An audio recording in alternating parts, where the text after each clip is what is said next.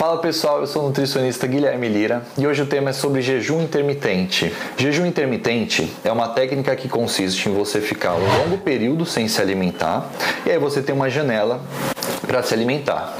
Tem gente que prefere fazer o jejum no período de manhã, tem gente que prefere fazer à tarde e tem gente que prefere ficar à noite, sendo que o período de sono também conta como jejum.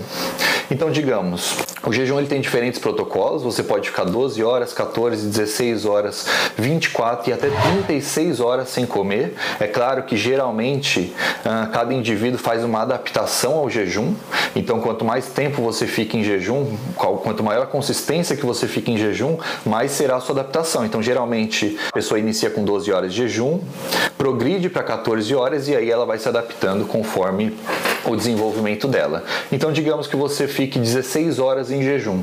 Você tem 8 horas depois para se alimentar. E é claro que se você comer, ultrapassar as calorias que você precisa nessas 8 horas, você vai engordar, porque a gente sabe que o emagrecimento também depende principalmente de déficit calórico. E o jejum ele foi uma técnica é, muito conhecida por causar um aumento da queima de gordura e também do emagrecimento, ser relacionado com o emagrecimento.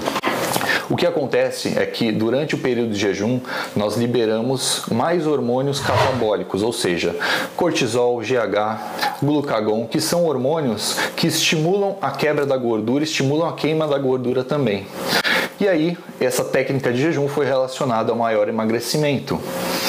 Esses hormônios em jejum realmente eles fazem essa função, mas nós sabemos que esses hormônios não são o que definem realmente o emagrecimento no jejum intermitente.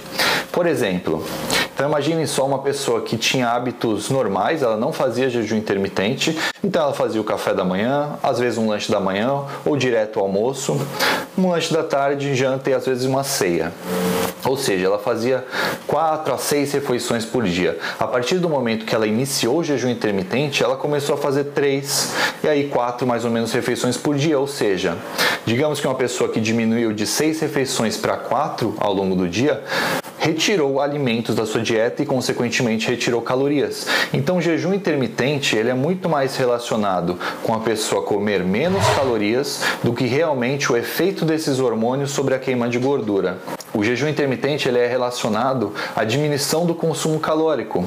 Basicamente, a gente pode comparar ele também com uma dieta low carb. Geralmente, quando a pessoa começa a comer menos carboidratos, não significa que a retirada do carboidrato foi essencial para a perda de peso, mas sim a retirada de calorias. E o importante é que o jejum seja feito realmente 100% em jejum.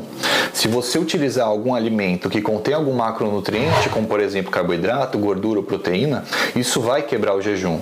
Então, as únicas coisas liberadas dentro desse período de jejum são água, café e chá, sempre sem açúcar. Você pode utilizar adoçante também.